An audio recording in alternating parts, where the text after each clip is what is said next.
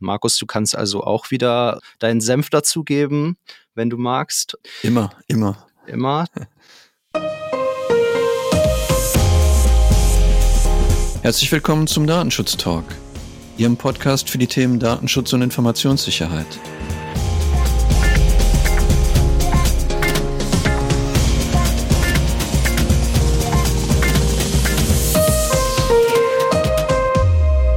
Heute ist Freitag, der 4. Februar und wie immer war unser Redaktionsschluss um 10 Uhr. Mein Name ist Markus Zechel und ich freue mich in diesem Jahr schon zum dritten Mal, obwohl wir erst in der fünften Kalenderwoche sind, meinen Kollegen David, David Schmidt zu begrüßen. Hallo David. Hallo Markus. Äh, ich freue mich auch wieder dabei zu sein. Mal schauen, wie lange diese Serie jetzt weitergeht. Aber es ist schon vorgesehen, dass die anderen auch wieder drankommen, um diejenigen vielleicht zu beruhigen, die die anderen schon vermissen.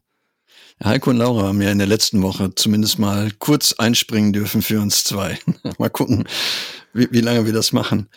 Ähm, ich, ich muss gestehen, ich, ich war nicht ganz ehrlich mit dem Redaktionsschluss heute um 10 Uhr, weil mich hat um 10.39 Uhr noch eine, eine Eilmeldung erreicht und die würde ich gerne noch mit reinnehmen, bevor ich dann mit den ersten Themen dich weitergebe.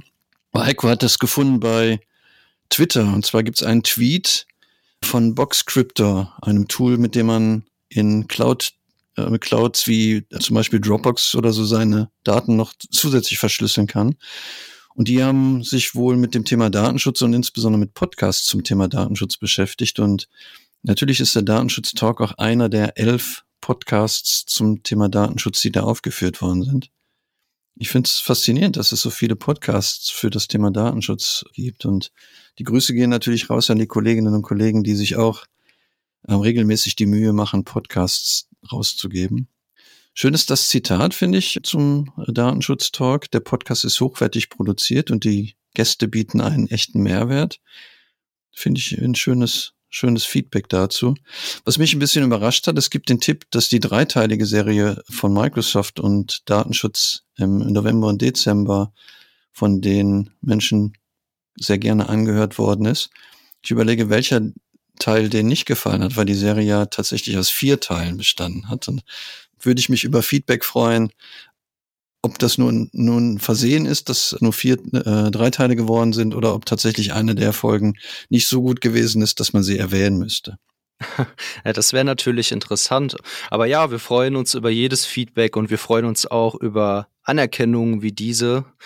Ich denke, das ist auf jeden Fall eine Vorab-Eilmeldung wert gewesen. Aber Markus, was sind denn die nominären Themen für heute, die du uns mitgebracht hast? Die Themen, die ich sonst noch mitgebracht habe darüber. Ja, ähm, ich hätte was zum Thema Festplatte bei eBay.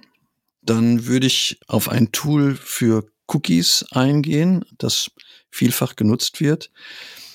Der Europäische Datenschutzausschuss oder ETSA oder EDPB hat was zum Thema Zertifizierung verlauten lassen. Ich würde kurz was zur einstweiligen Verfügung im Kontext von Cookiebot erzählen und am Ende geht der Datenschutz nochmal zur Schule. Wie sieht's bei dir aus, David? Ich habe heute einen äh, Hackerangriff auf einen Tankstellenzulieferer mitgebracht. Ein Urteil, das sich mit dem Einsatz von Google Fonts befasst. Ich würde auch über den äh, EDPB, den ETSA oder wie auch immer, wir müssen uns da langsam wirklich mal einig werden, sprechen. Dann habe ich noch was zum Thema Datenschutz im Krankenhaus und letztlich über Unterlassungsansprüche oder auch äh, nicht vorhandene Unterlassungsansprüche bei rechtswidriger Datenverarbeitung. Hm, das klingt spannend. Dann würde ich sagen, legen wir los.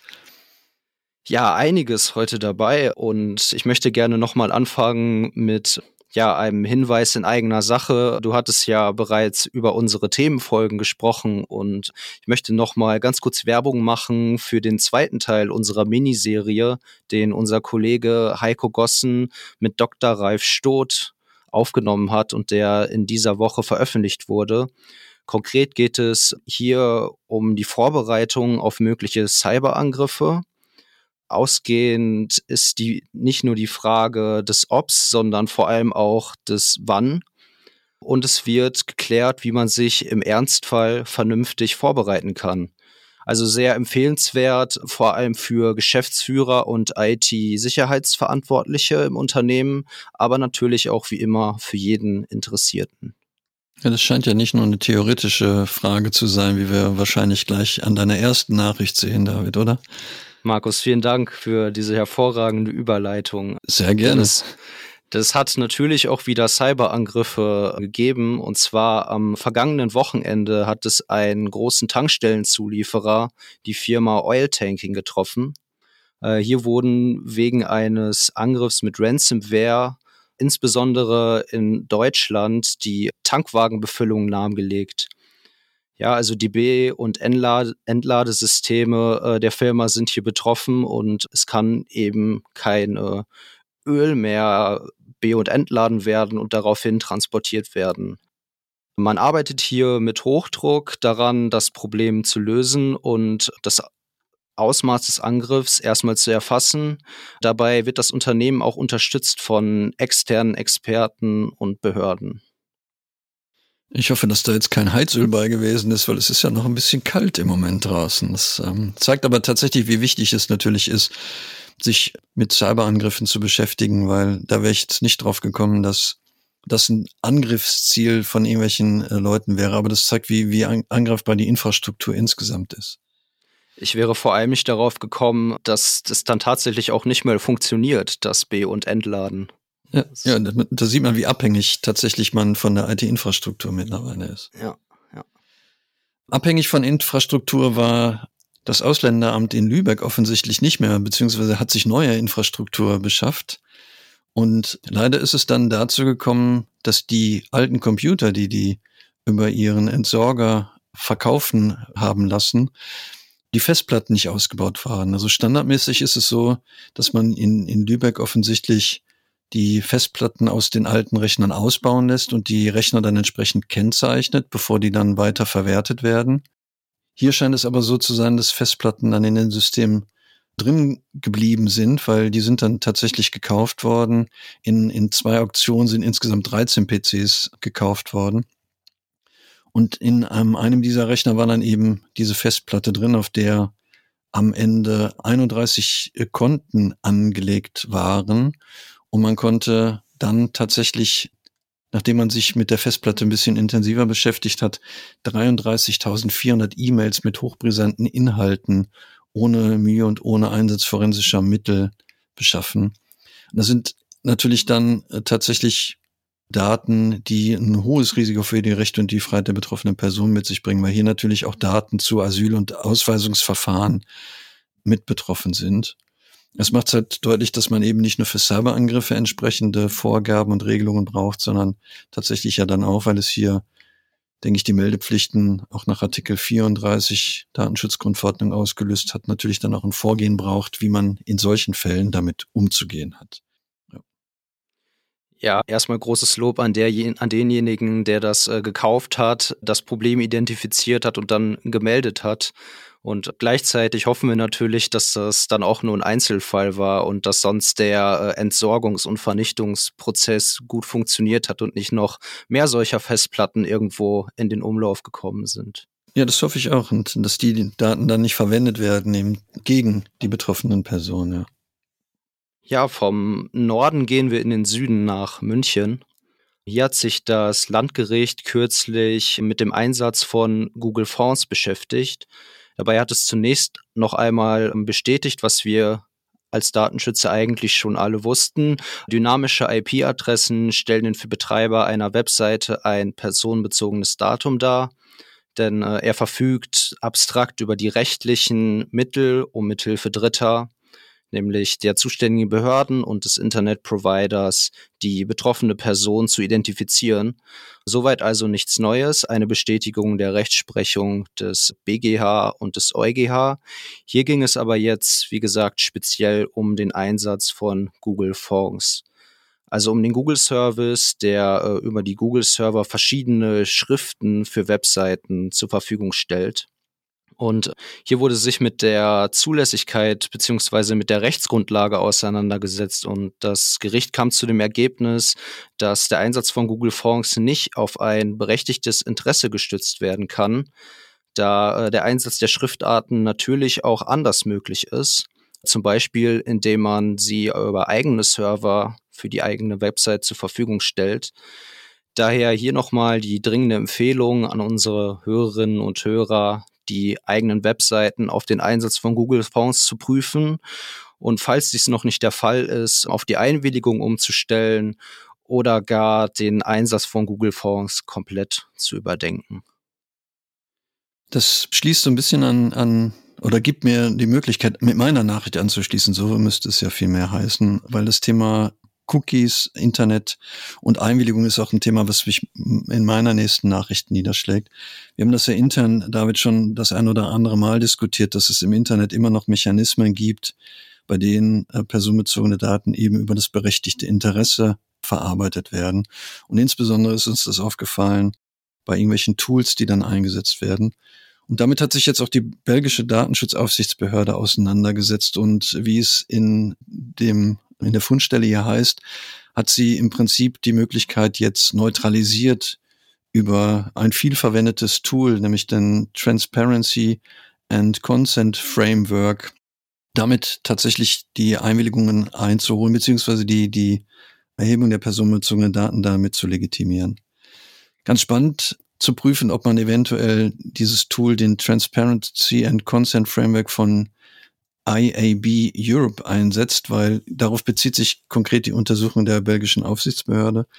Die haben zwei interessante Dinge festgestellt in dem Gutachten oder in der Stellungnahme, die wir natürlich in den Shownotes verlinken. Zum einen gehen sie von der gemeinsamen Verantwortlichkeit aus was man durchaus in dem, was du vorhin geschildert hast, bei, bei Google und Google Fonts ja auch mal in, intensiv diskutieren könnte, ob das wirklich eine Auftragsverarbeitung ist, die dann angenommen wird. Und was auch schön ist, die haben sich mit dem Thema der, der Interessenabwägung in dem Kontext auch beschäftigt und deklinieren wirklich die Interessenabwägung sehr, sehr schön durch und kommen am Ende zu dem Ergebnis, dass zwar man annehmen kann, dass zwei von drei Bedingungen erfüllt sind, das heißt, durchaus das berechtigte Interesse des Verantwortlichen annehmen kann und auch Aspekte wie, wie Datenminimierung eine Rolle spielen. Aber am Ende, wenn es um die äh, Abwägung geht der unterschiedlichen Interessen, man ähm, nicht annehmen kann, dass hier ein berechtigtes Interesse weiter eine zulässige Rechtsgrundlage wäre und damit tatsächlich das gesamte Verfahren in Frage zu stellen ist. Also zwei wichtige Punkte. Das berechtigte Interesse bei der Erhebung von personenbezogenen Daten in diesem Kontext und die Annahme eben, dass der Werbeverband IAB oder IAB Europe tatsächlich äh, datenschutzrechtlich mit in die Verantwortung gehört, finde ich total spannend und ich kann jeden nur bitten, nochmal zu gucken, ob er das einsetzt. Das wird insbesondere in der Medienbranche relativ häufig verwendet, offensichtlich dieses Tool. Und wir sind da auch ein paar Mal bei unseren eigenen Recherchen und bei eigenen Fortbildungen auch schon ganz oft drauf gestoßen. Ich bin immer wieder erstaunt, wie viel Dynamik in diesem Thema noch drin steckt, wie viel Feuer da drin ist, wer sich auch alles damit beschäftigt und ja, man, man muss echt viel Zeit investieren oder eben den Podcast hören, um da immer auf dem neuesten Stand zu bleiben. Ich finde es auch interessant, weil historisch unsere erste Podcast-Folge, glaube ich, die wir aufgenommen haben, hat sich mit dem Planet 49 Urteil beschäftigt und genau diesen, diesen Fragen der Zulässigkeit von, von Einwilligung auch im Internetkontext und ja. Da kann ich auch nochmal drauf verweisen. Da kann man im Prinzip das nochmal nachhören, was jetzt auch die belgische Datenschutzaufsichtsbehörde nochmal bestätigt hat. Meine nächste Nachricht ist ein Update zu den Leitlinien zu den Rechten der betroffenen Personen, kürzlich veröffentlicht durch den oder das EDPB oder auch ETSA, je nachdem, wie man möchte. Wir hatten in der dritten Kalenderwoche kurz darüber berichtet und nun wird darum gebeten, Kommentare zu diesen neuen Leitlinien abzugeben. Markus, du kannst also auch wieder deinen Senf dazugeben, wenn du magst. Immer, Diese, immer. Immer. Dann hast du Zeit bis zum 11. März und die Kommentare können über ein hierzu bereitgestelltes Formular eingereicht werden, das wir auch in die Shownotes packen. Findet sich auf der Webseite des EDPB und falls Sie dort auch kommentieren möchten, beachten Sie bitte, dass Sie mit der Übermittlung Ihres Kommentars anerkennen, dass der Kommentar auf der Webseite veröffentlicht werden könnte. Zum Europäischen Datenschutzausschuss, um jetzt mal äh, die Frage nach der Abkürzung einfach auszulassen, habe ich auch eine Nachricht. Und zwar hat die luxemburgische Aufsichtsbehörde dem Datenschutzausschuss eine Stellungnahme zum Zertifizierungssystem vorgelegt und das scheint hier tatsächlich eine, eine gute Idee zu sein, das Zertifizierungsverfahren und das Datenschutzsiegel voranzutreiben. Die Vorsitzende des EDPB, Andrea Jelinek, hat dazu gesagt, dass die Stellungnahme ein wichtiger Schritt zur besseren Einhaltung der DSGVO ist und tatsächlich hier Zertifizierungsmechanismen etabliert werden können, die für die Verarbeitung des Verantwortlichen des Auftragsverarbeiters ein gutes Mittel sind, um eben die DSGVO einhalten und nachweisen zu können. Also das ist, glaube ich, eine ganz schöne Nachricht, dass wir hier ein bisschen weiterkommen, auch in Richtung auf Zertifizierung zum Thema GDPR oder Datenschutzgrundverordnung. Ja. Ich denke, da ist auch noch viel Neues möglich. Meine nächste Nachricht ist zumindest von der Erkenntnis her nicht ganz neu. Aber ich fand sie doch ganz gut, weil sie so einen kleinen prekären Beigeschmack hat. Hier geht es um den Datenschutz im Krankenhaus und das LG Flensburg durfte sich jetzt nochmals damit beschäftigen und hat festgestellt, wenig überraschend, dass wenn ein Patient in einem Krankenhaus behandelt wird, das betreffende Unternehmen entsprechende organisatorische Maßnahmen zu ergreifen hat, um sicherzustellen, dass nur Angestellte Zugriff auf die Krankendaten haben, bei denen das auch tatsächlich für die Arbeit, die Behandlung notwendig ist. Ich sagte ja, es ist ein bisschen prekär. Hier war nämlich der Kläger selbst Chefarzt in dem Krankenhaus und ist aufgrund eines Herzinfarkts dort behandelt worden. Erstmal gute Besserung.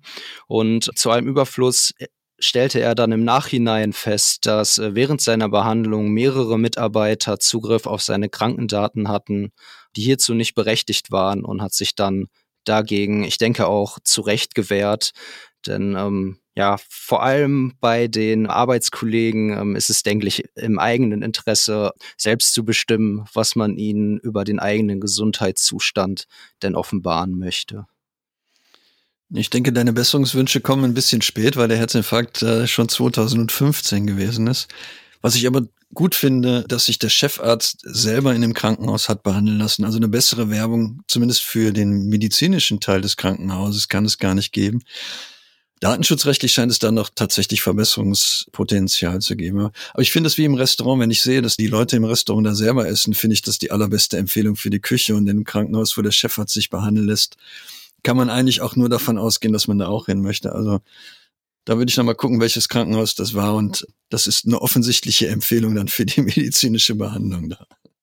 Wahre Worte. Ja. Eine Nachricht, die uns auch relativ spontan noch erreicht hat, ist eine Nachricht, die wir schon mal angesprochen hatten. Hier geht es um die einstweilige Verfügung, die das Verwaltungsgericht in Wiesbaden erlassen hatte, Anfang Dezember, wo es ja um die Frage von der Einbindung von Cookiebot ging. Vielleicht ähm, erinnern sich äh, noch der eine oder der andere daran, dass hier ja tatsächlich das Verwaltungsgericht die Verfügung erlassen hat, wenn eine Drittstaatenübermittlung im Hintergrund ablief. Es war ja so, dass Cookiebot als dänisches Unternehmen die Daten natürlich innerhalb der Europäischen Union verarbeitet, aber Dienstleister mit eingebunden waren, also als Unterauftragnehmer und dadurch halt der Drittstaatentransfer eine Rolle gespielt hat. Jetzt hat der Verwaltungsgerichtshof in, in Kassel, also der hessische Verwaltungsgerichtshof in Kassel, die einzige Verfügung ausgesetzt, weil sie hier eher davon ausgehen, dass ein Anordnungsgrund durch den Antragsteller nicht glaub, ausreichend glaubhaft gemacht worden ist. Und tatsächlich hätte es hier in, in dem Hauptsacheverfahren die Möglichkeit gegeben, den ganzen Sachverhalt aufzuarbeiten. Und deswegen ist die einstweilige Verfügung jetzt äh, eher aus formalen Gründen abgelegt, abgelehnt worden. Ich glaube, dass man in der Hauptsache dann tatsächlich nochmal das Ganze untersuchen muss. Ich würde jetzt nicht so weit gehen zu sagen, dass hiermit die Legitimation für Cookiebot gegeben ist, sondern nur, dass es eben nicht ausreichend gewesen ist, das im, im Rahmen einer einstweiligen Verfügung machen zu dürfen. Tatsächlich hat der Verwaltungsgerichtshof sich auch im Detail nicht weiter mit den Fragen beschäftigt. Zumindest soweit ich das nicht gesehen, soweit ich das gesehen habe. Ja, ich würde dann schon zu meiner letzten Nachricht für heute kommen und schon. Schon, Markus. Und hm. äh, wir bleiben aber in Wiesbaden. Wir springen nur rüber vom Verwaltungsgericht zum äh, Landgericht. Äh, das hat sich jetzt nochmal recht ausführlich mit der Anwendbarkeit der Unterlassungsansprüche aus dem bürgerlichen Gesetzbuch beschäftigt im Zusammenhang mit rechtswidrigen Datenverarbeitung nach der Datenschutzgrundverordnung. Der Kläger hatte hier als Verbraucher auf der Homepage der Beklagten bestellt und ist dann darauf aufmerksam geworden, dass die Klägerin ja die mittlerweile muss man ja schon sagen üblichen Plugins und Tool, Tools einsetzt von Google, Facebook, YouTube etc. Was ich ganz cool finde, ist, dass der Kläger hier der Ansicht ist, dass es sich dabei um Schadsoftware handelt und diese bewusst von dem Anbieter der Website eingebunden wurde, er aber wiederum nicht richtig darüber informiert wurde und eben auch die damit verbundene Datenverarbeitung und Übertragung in die USA zu Unrecht geschehen sei. Und das Gericht musste jetzt bewerten, ob ähm, aufgrund dieser ja zu Unrecht stattgefundenen Datenverarbeitung ein Unterlassungsanspruch aus dem BGB zustande gekommen ist und ist zu dem Ergebnis gekommen, dass dies nicht der Fall war.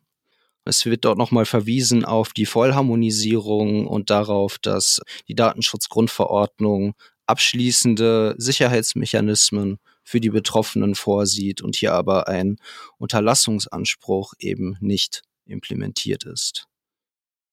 Ganz spannend. Ich meine, zum einen hat das Gericht nochmal sich mit dem Thema der Einwilligung und Cookies beschäftigt, was, was wir vorhin ja auch schon in, in verschiedenen Sachen hatten, hat dann aber auch nochmal deutlich gemacht, wie wichtig tatsächlich die Datenschutzgrundverordnung geworden ist, im, auch im nationalen gesetzgeberischen Kontext. Das finde ich auch nochmal, nochmal spannend, weil wir die ein oder andere Vorlageentscheidung auch beim Europäischen Gerichtshof haben, auch was das Thema von, von Bußgeldern angeht, beziehungsweise auch von, von Haftungsfragen angeht. Ich finde es das interessant, dass das Landgericht in Wiesbaden da schon mal zumindest so eine Idee hat, inwieweit die Datenschutzgrundverordnung nach anderen nationalen Gesetzen vorgehen könnte. Du hast ja schon gesagt, dass es deine letzte Nachricht gewesen ist, deswegen ist die Frage ja auch entbehrlich, ob du noch eine hast.